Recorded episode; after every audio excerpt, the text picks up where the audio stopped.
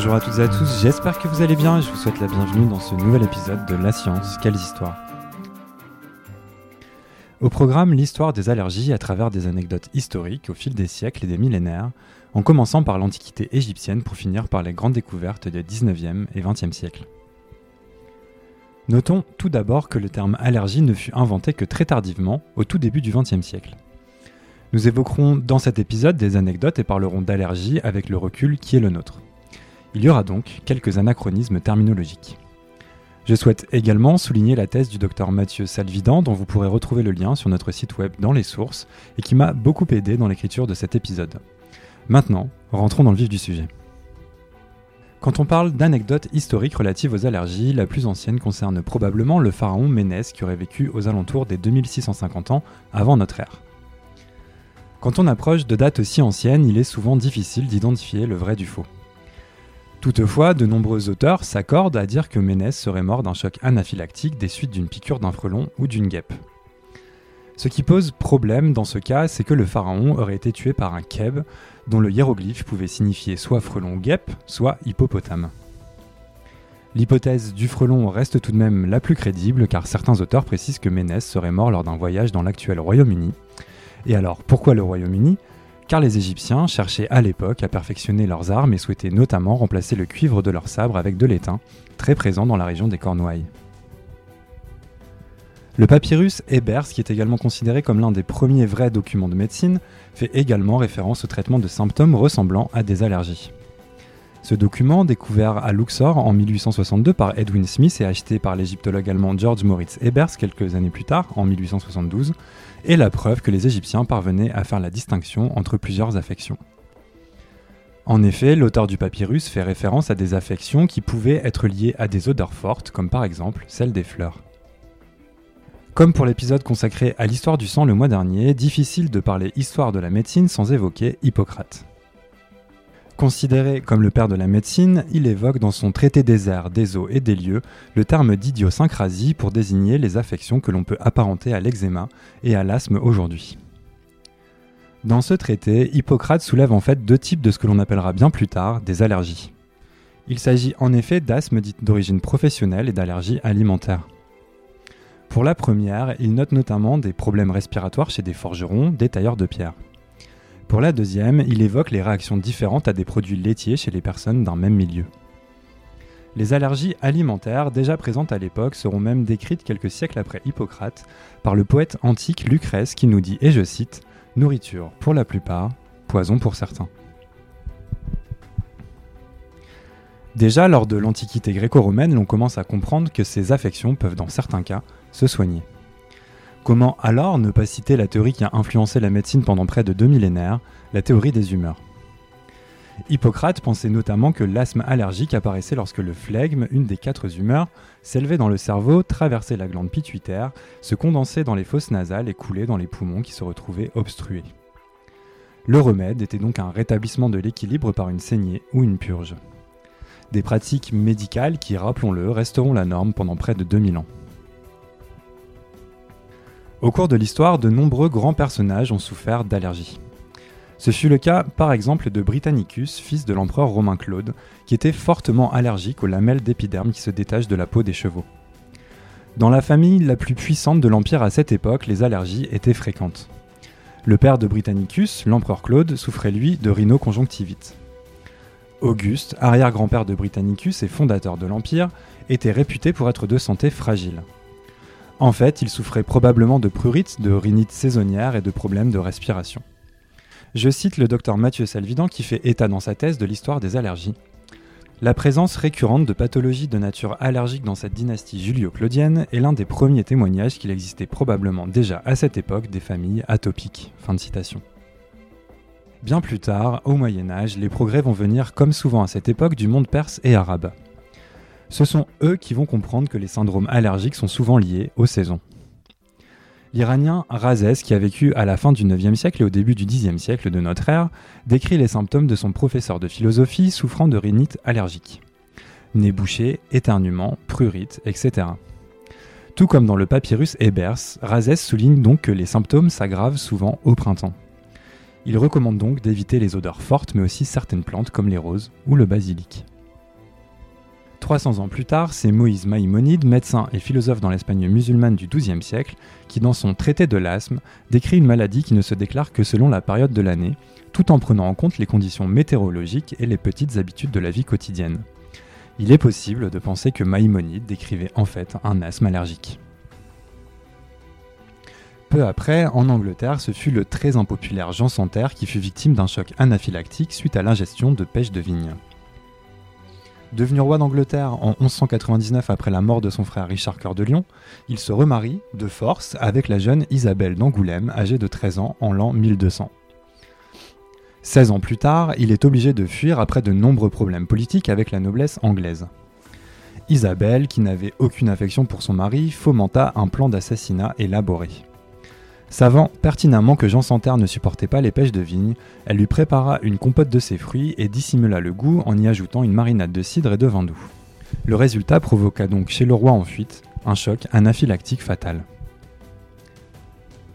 Ce ne sera d'ailleurs pas la seule fois où des allergies seront utilisées à des fins politiques dans les plus hautes sphères de la monarchie anglaise. Au XVe siècle, le roi Richard III, rendu célèbre par la pièce éponyme de Shakespeare, ne pouvait manger des fraises sans souffrir de graves crises d'urticaire. En difficulté avec une frange de la noblesse anglaise, Richard III eut l'idée d'organiser un banquet et d'y convier quelques-uns de ses plus fervents détracteurs, dont Lord William Hastings. Le roi décide alors de donner de sa personne en faisant servir des fraises lors de ce repas fastueux. Comme attendu, une crise d'urticaire le frappe et Richard III saute sur l'occasion pour accuser ses opposants de trahison et de tentative d'assassinat par empoisonnement. Le pauvre Lord Hastings fut décapité sur le champ. Dans les environs de 1530, Jérôme Cardan, médecin et philosophe italien très renommé à l'époque, est convié par le primat d'Écosse, qui souffrait d'asthme depuis déjà dix ans. Précisons que pour faire simple, le primat était à l'époque une sorte de président des évêques. Après une analyse du patient, mais surtout de l'environnement qui l'entourait, Cardan lui préconise des activités en plein air et conseille vivement de se débarrasser de sa literie en plumes. La guérison est immédiate. L'on peut donc en conclure que le primat était soit allergique aux acariens, soit aux plumes.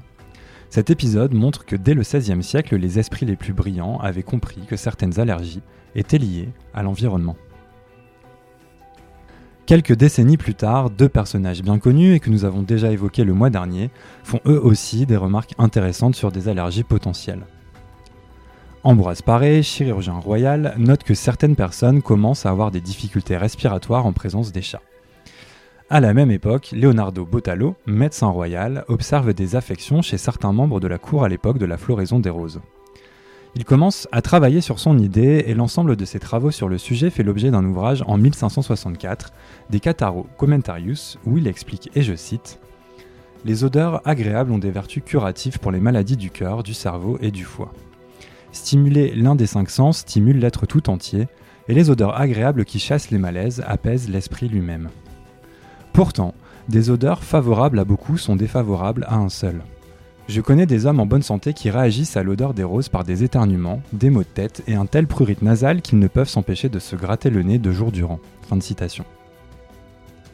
Comme le souligne le docteur Mathieu Salvidan, toujours dans sa thèse, difficile de ne pas se rappeler les vers de Lucrèce, nourriture pour la plupart, poison pour certains. Vous l'avez compris, les roses ont été fondamentales dans la compréhension de ce qui déclenchait certaines allergies. Bernardino Ramazzini, médecin italien considéré par beaucoup comme le précurseur de la médecine du travail, travailla notamment sur les maladies professionnelles. Il nota par exemple dans son traité De Morbis Artificium Diatriba que certaines affections étaient plus répandues chez certaines professions, comme par exemple chez les fermiers ou les fabricants de boutons de rose. Il décrit également un asthme répandu chez les boulangers. Pour l'anecdote, Ramazzini pensait que la poussière de farine que les boulangers respiraient quotidiennement finissait par s'accumuler dans les voies respiratoires et former une sorte de pâte qui les empêchait de respirer correctement. Robert William, médecin britannique, décrit quant à lui des cas d'allergie alimentaire à la fin du XVIIIe siècle, certaines mortelles en constatant des réactions parfois extrêmes chez des patients ayant mangé des crustacés. Comme vous avez pu le constater, de nombreuses allergies et types d'allergies ont été découvertes, suspectées, puis oubliées avant d'être redécouvertes. C'est seulement au XIXe siècle que ces découvertes mèneront à un vrai progrès durable. John Bostock, médecin anglais originaire de Liverpool, sera le premier à entre guillemets découvrir le rhume des foins. En 1819, il présente à la Société de médecine et de chirurgie un travail intitulé Étude des affections périodiques des yeux et de la poitrine. Cette étude décrit un patient appelé JB, qui était en fait John Bostock lui-même. Il y a donc exactement 200 ans, Bostock expose les symptômes qui touchent encore aujourd'hui les personnes souffrant du rhume de foin, et mentionne ses tentatives de traitement pour le contrer comme des saignées, des bains froids ou la prise d'opium. Mais tous ces traitements s'avèrent infructueux. Le 19e siècle est donc le siècle des premiers progrès qui jetteront les bases de la médecine moderne. On commence doucement à abandonner les anciennes croyances et pratiques. En ce qui concerne les allergies, la croyance populaire était que le rhume des foins était une conséquence des premières chaleurs de l'année. John Bostock le pensait et un certain Charles Harrison Blackley le pensait également. Mais en 1859, ce dernier modifie son point de vue en remarquant des petites traces de pollen sur des brins d'herbe que ses enfants avaient collectés et qui lui causèrent une allergie. Il identifie alors le pollen comme l'allergène causant le rhume des foins. Fort de cette découverte, Blackley étudie alors autant de types de pollen qu'il le peut, et ira même jusqu'à tester ses hypothèses sur lui-même en se frottant les yeux avec du pollen ou en s'en étalant sur la peau. Il est donc possible de dire qu'il est en quelque sorte le précurseur des tests cutanés d'allergie. À la fin du 19e siècle, Louis Pasteur et d'autres grands scientifiques tels que Paul Ehrlich, Elie Metchnikoff, Jules Bordet ou Émile van Behring parviennent à décrire un nouveau système dont le rôle est de défendre le corps contre les attaques de micro-organismes. Ils l'appellent le système immunitaire. L'immunité fournie par ce système impliquait une protection absolue contre un agent nocif. Mais personne ne pouvait alors imaginer que cela pourrait, parfois, nuire à la personne qu'il protège. Pourtant, quelques années plus tard, en 1903, Clemens von Pirket, scientifique autrichien, écrit en collaboration avec le hongrois Belachik sur la théorie des maladies infectieuses. Ce rapport contient une idée révolutionnaire qui implique que le système immunitaire, un système essentiellement protecteur, peut nuire à l'hôte qui l'héberge. C'est la découverte de l'hypersensibilité. À ce stade, il est devenu clair pour von Pirket que la terminologie alors existante était inadéquate. Le concept d'immunité a été créé à une époque où l'on ne savait rien de l'hypersensibilité et où le système immunitaire était considéré comme purement protecteur. C'est donc von Pirket qui va créer le mot allergie avec Belachik. Le mot prend ses racines dans le grec ancien où allos signifie autre et ergon signifie réaction. En 1911, dans son dernier ouvrage sur les allergies, Van Pirket rédige une étude complète consacrée à l'élaboration de sa théorie et accumule une quantité considérable de données expérimentales et de résultats cliniques concernant les modifications de la réactivité. Grâce à ces informations, il montre que la réponse allergique peut évoluer avec le temps. De plus, Van Pirket précise qu'il souhaite que le terme allergie ne soit appliqué qu'aux réactions immunologiques, ce qui n'est pas explicitement mentionné dans sa définition initiale. Quelques années avant que Van Pirket ne publie sa nouvelle idée de l'allergie, le physiologiste français Charles Richet et son collègue Portier avaient étudié les effets pathologiques des toxines des animaux marins chez le chien. Afin de réduire les coûts, il réadministre la toxine à des chiens qui avaient survécu à la première injection et observe des morts soudaines et impressionnantes. Il constate alors qu'il ne s'agissait pas de réactions exceptionnelles mais qu'elles obéissaient à un schéma établi. Ils appelèrent ces réactions anaphylaxie où phylaxie signifie protection. Au début, Richer avait lié ce phénomène au système immunitaire mais a rapidement cherché d'autres explications. Finalement, il considéra l'anaphylaxie comme un processus protégeant l'intégrité chimique d'une espèce contre la corruption potentielle d'agents exogènes. Paradoxalement, en 1913, lorsque Richer reçut le prix Nobel pour ses travaux sur l'anaphylaxie, le terme allergie commença à avoir un impact. Dès le début des années 1930, ce mot nouveau, inventé par von Pirket, est complètement introduit dans la terminologie médicale. Ce fut donc un chemin long de près de 30 ans pour démocratiser ce terme qui nous paraît si familier aujourd'hui.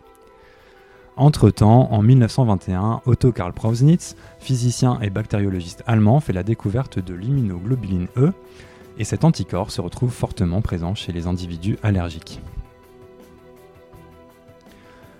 Pour conclure, à partir des années 1930, le règlement définitif de l'idée d'allergie en médecine se traduit par la formation d'organisations professionnelles. Une nouvelle spécialité médicale appelée allergologie dermatite s'établit alors. Elle est composée de médecins diagnostiquant et traitant le rhume des foins, l'asthme, les réactions aux médicaments, les réactions indésirables aux aliments, la maladie sérique et de nombreuses autres pathologies émergentes. C'est donc par exemple seulement à partir des années 30 que ce que l'on appelle aujourd'hui les allergies alimentaires seront considérées à proprement parler comme des allergies. Depuis, le terme allergie a été transformé en un terme générique couramment utilisé pour décrire les réactions immunologiques ou non inattendues. Cela comprend les effets secondaires de médicaments, les réactions psychologiques imputables à des facteurs environnementaux, les réactions indésirables liées aux aliments et aux additifs alimentaires. Von Pirquet a développé une idée qui a constitué le fondement de l'immunologie clinique moderne. Il a évoqué la théorie de la nature ambivalente préjudiciable et ou protectrice de la réponse immunitaire et l'a résumé dans le terme allergie. Merci à toutes et à tous d'avoir écouté ce podcast de La Science, quelles histoires. Cet épisode a été écrit sans parti pris ni préjugé. Nous faisons en effet tous les efforts possibles pour vous apporter des textes clairs, précis et basés sur des sources fiables. N'hésitez pas à nous envoyer vos questions, évaluations et petites étoiles sur les différentes plateformes de podcast ainsi que sur notre site internet fondation-ipsen.org ou notre page Facebook LiveLab Fondation Ipsen. Merci à tous de votre soutien et je vous donne rendez-vous très bientôt.